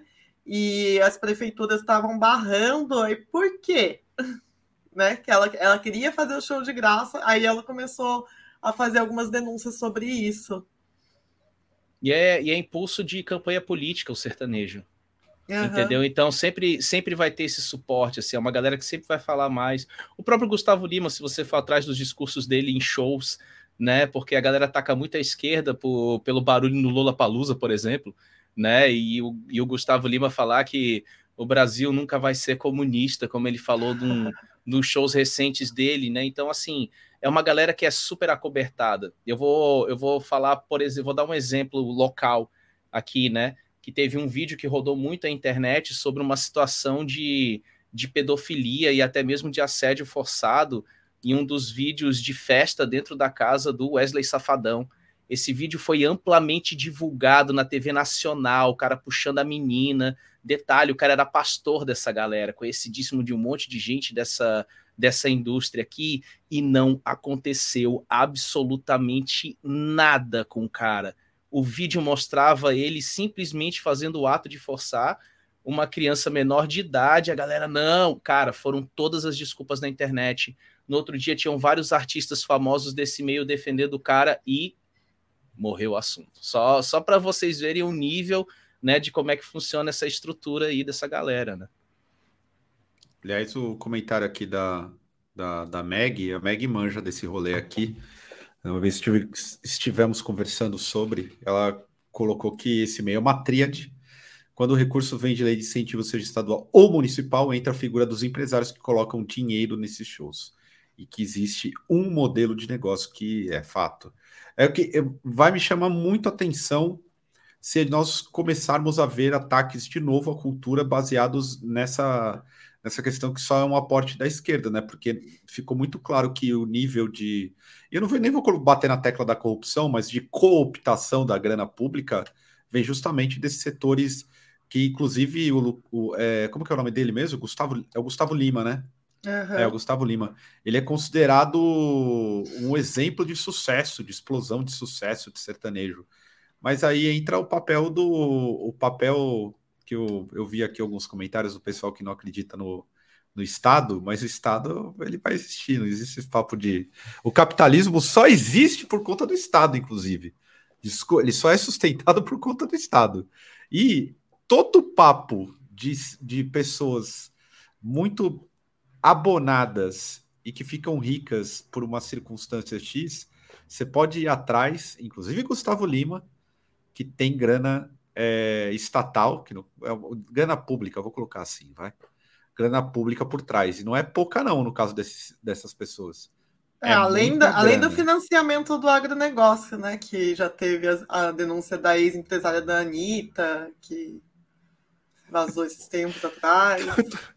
Fala, assim, eu tô vendo os comentários aqui, eu tenho que responder que tá foda. Não, era só para falar bem lembrado isso que a Nata pontuou. A gente até falou em um Drops é. sobre isso, é. que eles pagavam, né, para tocar na rádio e tudo mais. É, exatamente. O agronegócio tem uma injeção é de capital né? muito forte, assim. Até o próprio Gustavo Lima fala que a tia Tirerê Tietê lá, que fala que foi regravada em não sei quantas línguas de trocentos países aí. Eu tenho minhas dúvidas se isso daí aconteceu de forma orgânica ou se foi de de grana injetada mesmo. Cara, a música. O, per... o cara não vai ter uma sede da Avan para morar assim, né? Vamos Exatamente.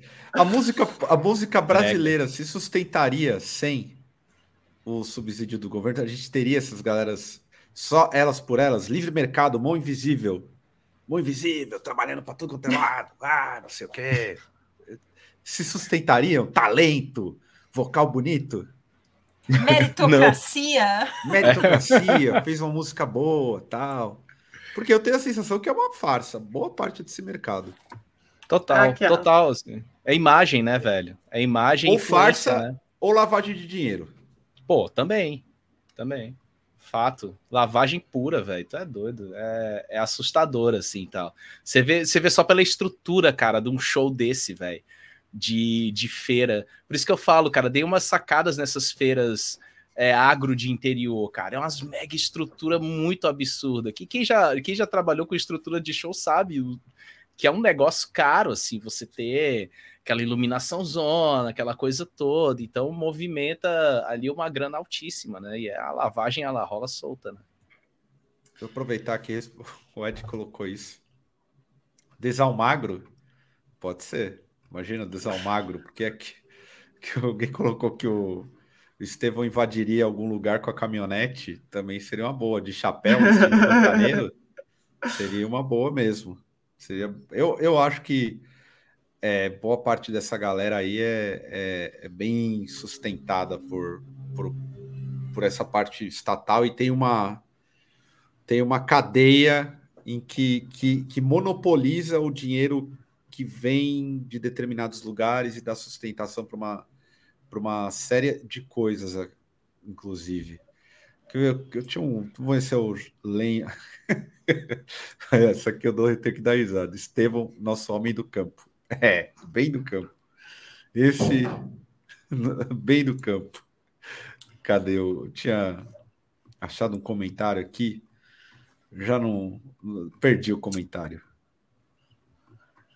Perdi o Bom, comentário. vamos encerrar então, Caio. Vamos encerrar.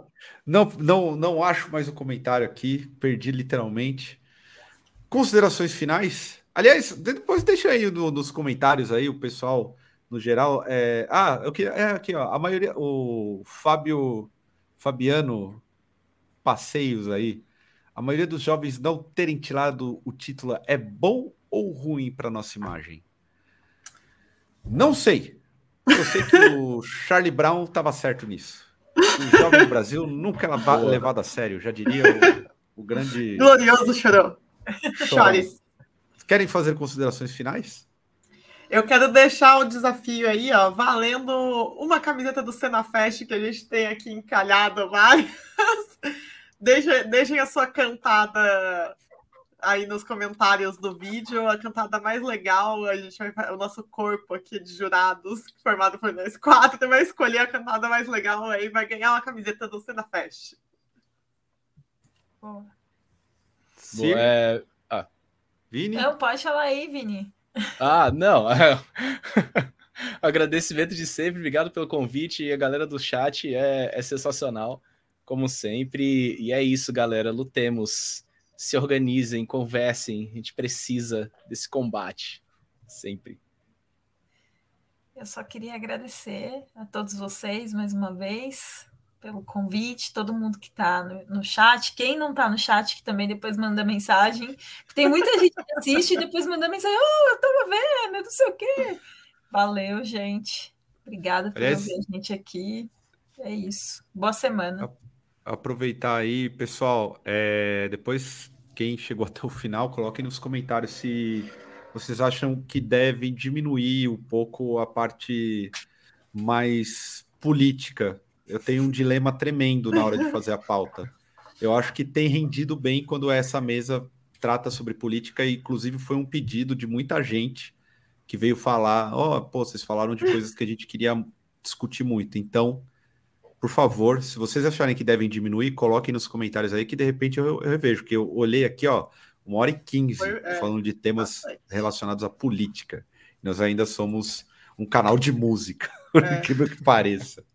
É que essa semana foi fraco, né? É, de, de tantas coisas de música, né? É. Eu queria é. encerrar contando, para, compartilhando com o público que as cantadas de pedreiro dão certo. Conquistei Caio Augusto, sabe como? Falando que ele, tá, quando eu conheci, ele tava com a agasalho do Corinthians. Eu falei: seu agasalho é muito bonito, você é corintiano? Como você sabe? Porque você está me deixando louca. Faço parte do bando de loucos. Olha o nível. E aí, casamos. Casamos. Caí nessa. O problema foi cair, né? O problema foi cair, né? O grande lance. Nem torce pro Corinthians, só eu que, vejo o negócio do Corinthians. Olha, todas, todas, as vezes que eu tentei essas cantadas aí, nunca deu certo, nunca... bicho. A pessoa ia embora, virava as costas, ficava com vergonha e ia embora, sabe? Meu, mas ó, aqui temos um caso de sucesso. Bom, é isso então, gente. Semana que vem ou daqui 15 dias estamos de volta, porque semana que vem é feriado, aí a gente faz drops, ninguém vê. Então, nada mais justo do que nós também descansarmos. Beleza? Então é isso. Até a próxima. Beijo no coração. E é nós. Valeu. Nós.